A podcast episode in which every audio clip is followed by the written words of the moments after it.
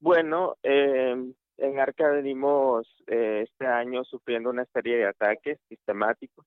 eh, que van desde el intento de hackeo de nuestras redes sociales. Eh, creo que tiene mucho que ver con la actividad de la organización sobre los medios de comunicación virtuales en materia de denuncia contra proyectos, en especial los que tienen que ver con las zonas de empleo y desarrollo económico sede. Eh, y también en enero de este año una compañera nuestra sufrió ataques físicos eh, y amenazas de muerte en su comunidad. Eh, Arca se encuentra en, pues opuesta al proyecto de la empresa Vehículo del Cortijo, en donde estuvimos criminalizados también siete compañeros de la organización durante el 2021 y 2022, y donde la empresa ha sostenido una relación violenta contra la comunidad, contra nosotros, nosotras como organización, de base. Em, y una compañera nuestra, que aparte de los ataques que recibió, también fue criminalizada a inicios de este año por uno de los un, un empleado del Ministerio Público que también es allegado de la empresa Vehículo de Cortijo. Ese mismo, bueno, al, mes siguiente, un compañero nuestro sufrió una, un ataque eh, llegando a su casa, o saliendo, perdón, de su casa, en donde tuvo un intento de secuestro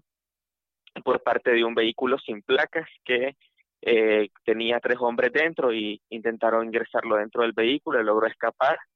Eh, colocamos también denuncias sobre esto en, pues con las organizaciones. No utilizamos mucho el sistema de denuncias en el Estado porque nunca nos ha funcionado y creemos de que no, no tiene mayor relevancia, pero sí lo colocamos en el Mecanismo Nacional de Protección. Y eh, durante los últimos cinco meses, eh, bueno, de diciembre a, a mayo, digamos, eh, pero en especial, sí, de diciembre a mayo, quitamos un mes porque yo estuve un mes en, España haciendo una gira de incidencias sobre la sede, en donde tanto yo como mi familia hemos observado situaciones extrañas alrededor de la casa, que llegan motos, parquean fuera de la casa, eh, pasan vehículos, eh, o cuando vamos pasando, en especial, bueno, en mi caso vamos pasando, entonces algunos carros pasan lento a la par mía y bueno, durante estos meses no hemos colocado alerta, ni denuncia, ni nada, porque eh, siempre hemos tenido como esa costumbre en la organización de hacer alertas sobre casos acumulados. Cuando pasa algo, pues decimos lo que ha estado pasando durante un tiempo. Eh, también para no caer en un estado de, de, de insensibilización, ¿verdad? Cuando se coloca demasiado denuncia sobre lo que ocurre. Pero la última vez que fue un día antes de que se publicara la alerta que publicaron los compañeros, eh, un hombre eh, cerca de mi casa eh, comenzó a seguirme y a tomar fotografías y no son, yo digo que fotografías o videos, ¿verdad? Porque apuntó el teléfono, yo lo pude observar, él supo que yo lo estaba observando y continuó haciéndolo a una cuadra de mi casa. Entonces, creo que es una forma de intimidación muy clara que, que ocurrió y en ese momento sí decidimos cómo hacerlo público porque em, creemos de que esa es una forma de disuadir también a la a estos grupos o bueno eh, son grupos anónimos al final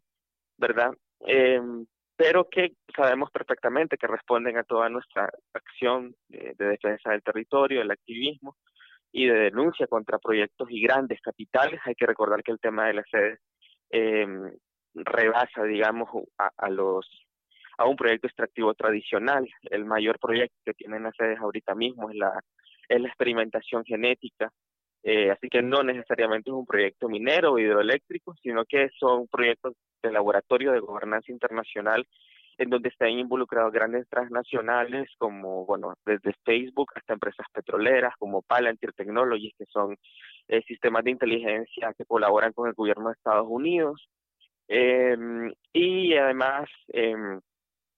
creemos que pues por eso suceden varias cuestiones, también han ocurrido hay compañeros que los han seguido en sus vehículos con, con motos sin placas, pasan, le tocan los vidrios, le dicen que los bajen, luego se desaparecen.